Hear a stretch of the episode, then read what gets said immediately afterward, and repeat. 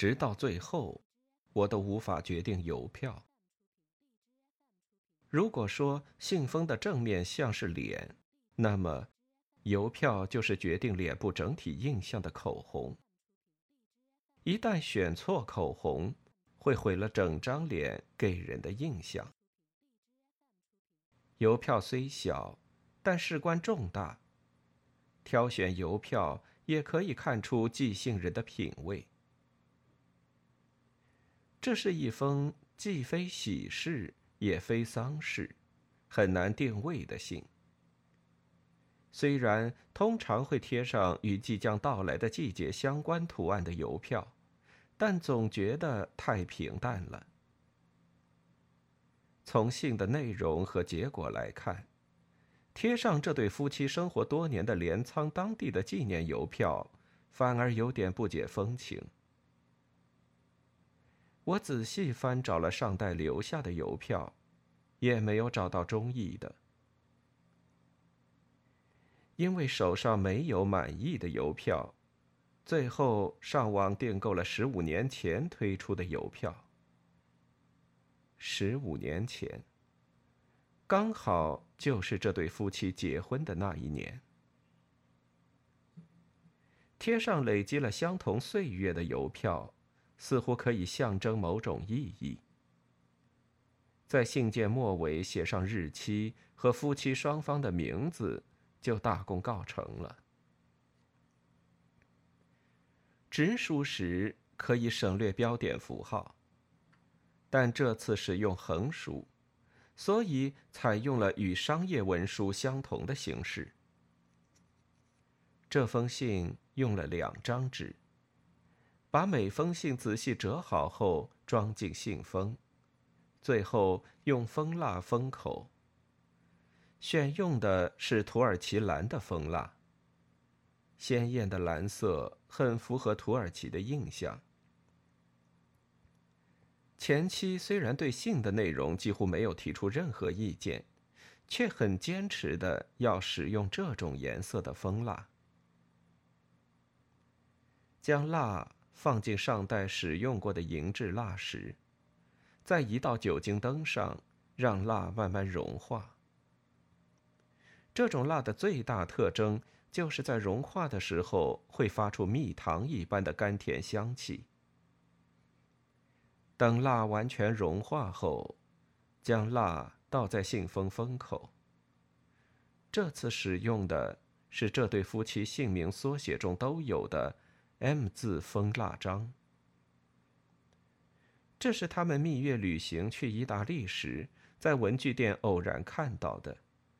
虽然第一次使用就是通知亲朋好友离婚这事，感觉有点讽刺，但滋润饱满的蜂蜡章非常令人赏心悦目。盖下蜂蜡章，等它冷却，再用力按压一次，一次又一次重复这个过程，直到封印完最后一封信。封蜡章盖得不够漂亮时，则必须等到蜡冷却后，从信封上剥下，再放回银石中融化，重盖一次。只要等到明天早上，送到车站前的邮局，就可以结束耗费一个月的漫长任务。他们夫妻已经离婚，一旦寄出这封信。离婚就会变成现实。在最后关头，我突然想到一件事，拿出秤来称了一下信的重量。这是从上上代就开始使用的老秤。如果对方收信时发现上面贴了一张邮资不足的纸，无疑是最失礼的事。普通信件不超过二十五克，只要贴八十二烟的邮资就好。一旦超重，就必须补贴一张十烟的邮票。幸好只有十八克，所以不必担心。我不经意抬头看向月历，时间已经进入八月，很快就是中元节假期了。雪洞祭和黑地藏庙会都在不知不觉中结束了。这时，好像有人突然拔掉了我的耳塞，过噪的蝉鸣声传入耳朵。山茶文具店在中元节假期休息一星期。暑假的最后一天，我从镰仓车站搭乘横须贺线来到东京。因为即使留在家里，也只是碌碌无为的浪费时间，不如干脆到东京找邮票。镰仓虽小，但基本的生活用品都可以在附近搞定。所以很久没有去东京朝圣了。那位前夫告诉我，大家都顺利收到了他们的离婚通知。虽然信里没有明确提及离婚的直接原因，但大部分的人似乎都看出了端倪。他用比之前更开朗的声音告诉我。就连原本已经疏远的朋友也打电话来鼓励他。如果向亲朋好友报告离婚的事，能有助于他们踏出新的一步，无论对前夫或前妻来说，这封信应该都很有意义。但是在关于邮票的事上，我很难说尽了最大的努力。总觉得应该有更适合的邮票，即使在寄信后，我仍一直挂念这个问题。为了避免日后再度产生这样的后悔，我希望丰富自己手上邮票的种类。顺利完成离婚通知信代笔这项大工程后，我内心渐渐对代笔人这份工作感到自豪。虽然少不更事时曾经叛逆，也曾诅咒自己必须成为代笔人的命运，但是到头来，我只有这么点能耐。主要是高中毕业后，我进入专业学校学习设计所了解到的。上代去世后，我对一切感到心灰意懒，逃到国外的这段时间。写字这个一技之长拯救了我。每次只要手头拮据，我就为那些对汉字和日文充满向往的外国人写日本文字。当时正流行东方文化，经常看到外国年轻人得意洋洋地穿着印有汉字的 T 恤，或是直接在身上刺了汉字的刺青，但大部分都写错了。或者，即使汉字本身写对了，意思也往往让人啼笑皆非。比方说，想要写代表武士的“士”，却写成了“代”，这种事根本就是家常便饭。甚至有年轻女性穿着应该是想用日文汉字来表达自由的，却写成了“免费”的 T 恤，若无其事地走在大街上。正确使用汉字的情况反而相当少见。当我用自来水笔为他们写日文或汉字时，他们都会很高兴。我在人生中切身体会到“一技在身，不愁吃穿”的道理。当时我第一次对上代充满感激，只不过已经没机会向他道谢了。寿司子姨婆去世后，我回到镰仓，继承了这家山茶文具店。也许在国外生活期间，我渐渐培养了成为代笔人的心理准备，也终于下定了决心。我在东京买了很多邮票，傍晚时分，心情愉快地回到镰仓。刚走出东口验票口，就听到有人叫我。东口是比较热闹的出口。波波，我忍不住紧张起来，还以为遇见了知道我不堪回首的往事的熟人。但听到声音的语调，大致猜得到是谁。果然不出所料，一回头就看到芭芭拉夫人在人墙后方拼命挥手。我拨开人群，好不容易才挤到芭芭拉夫人的面前。芭芭拉夫人似乎去了发廊，齐肩的头发烫成了卷发。真漂亮，我称赞道。谢谢了，波波。你今天出门了吗？他语带兴奋地问我。对，我去东京买邮票。还没吃饭吧？我回答说，正准备去吃。那要不要一起去海边吃？芭芭拉夫人用一百瓦的明亮声音问。在中元节假期期间，我一直独自吃饭。所以今天也的确想找人一起吃。话说回来，我也只会找芭芭拉夫人一起用餐。我立刻和芭芭拉夫人一起沿着若宫大路走到海边。绚烂的夕阳很刺眼，连眼睛都觉得有点痛了。路上，我们走进位于联寿站里的面包店，买了刚出炉的红豆面包。联售站的正式名称是镰仓市农协联合会零售站。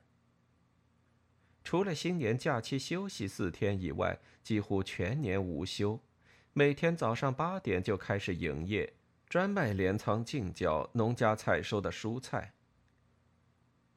联售站的一角有家名叫 Paradise Alley 的小面包店，那里的红豆面包是极品。圆形的面包表面用白色粉末画着笑脸，无论什么时候看都觉得很可爱。面包似乎是刚出炉的样子，还热腾腾的。来到海边，发现海岸旁搭起了一整排临时小屋。我在沿着阶梯走向沙滩的途中，脱下了高跟鞋，难得光着脚走路。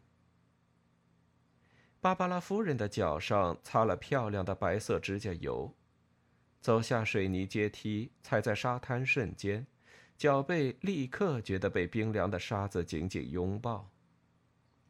我最喜欢在沙地上走了，芭芭拉夫人像是五岁小女孩般兴奋地说：“真舒服。”我也跟在她身后，细碎的沙子包裹住双脚，然后又离开的感觉。就像精灵在脚底搔痒。芭芭拉夫人大力推荐的泰国菜摊位人满为患。我们找到了能眺望大海的露天座位，然后各自从几家卖泰国菜的摊子买了自己喜欢的食物。我点了炸春卷和炒空心菜，芭芭拉夫人点了泰式炒面。我们一起分享这些菜肴。当我回过神时，发现太阳已经沉落，夜晚自已现身在我们面前。小孩子在海边放烟火嬉戏，就像在喂食刚出生的夜晚这种动物。海浪宛如为夜晚轻声哼唱催眠曲般温柔，缓缓的。缓缓的，犹如轻触身子般爱抚海滩。一只狗游向了海上。我望着夜晚的大海，好似出了神。波波，芭芭拉夫人对着我的耳边叫道：“欣赏晚霞当然很棒，但是菜都要冷了。”芭芭拉夫人又为我装了一盘炒面。我把鼻子凑过去，闻到酸酸甜甜，却无法一言以蔽之的复杂亚洲风味。我拿起不怎么顺手的塑料筷子，把面夹起来，热气顿时像是跳舞般的扩散。脆脆的油炸花生成了完美的点缀，整体感觉都很好。芭芭拉夫人嘴里发出咬碎炸春卷皮的清脆声。我在世界各地流浪期间，也曾在田里帮忙，香菜和鱼露早就难不倒我。炒空心菜并不会太咸，调味恰到好处。每盘菜的分量都很多，光吃这几道就已经饱了。我再度看向大海的方向，发现星星出现在天空中。出现在大海上方的星座，感觉比平时更壮观，也更加悠闲自在。我无声的和夜空中的星星交谈着。哎，夏天就要结束了，芭芭拉夫人垂头丧气的说，似乎发自内心的感到遗憾。虽然眼前是一片热闹景象，但中元节过后人潮就会逐渐减少。九月之后，海边的临时小屋也都会拆除。芭芭拉夫人，一年四季里你最喜欢哪一个？我看着夜晚的大海，问他。当然是全都喜欢了，芭芭拉夫人不假思索地说。波波，你呢？芭芭拉夫人反问我：“以前我觉得是夏天，我反而吞吞吐吐。哎呦，所以今年的夏天不怎么开心吗？那倒不是。”我挤出笑容回答：“那些孩子的烟火放完了，狗也从海上回到了岸边。刚开始，风突然变强了。”无论白天再怎么热，海边的夜晚还是有点凉意。我打开包包，正准备拿出开金山时，芭芭拉夫人提议：“要不要去对面的咖啡店喝杯热茶？”对面指的是财木座。夏天期间，尤比之滨和财木座之间会架起木质小桥。即使不特地步上阶梯往海岸道路走，也可以跨越划船的出海口，在两处海滩间自由来去。我们光着脚走过小桥，前往财木座海岸。有比之滨有很多观光客，财木座则大部分是本地人。脚下的沙子比刚才来的时候更凉。我们听着以大音量播放的《南方之星》歌曲，品尝着茉莉花茶，身体似乎在不知不觉中着了凉，欣然接受热腾腾的花茶。喝了一会儿茶，渐渐有了睡意，因此我们没有久留，离开了海边。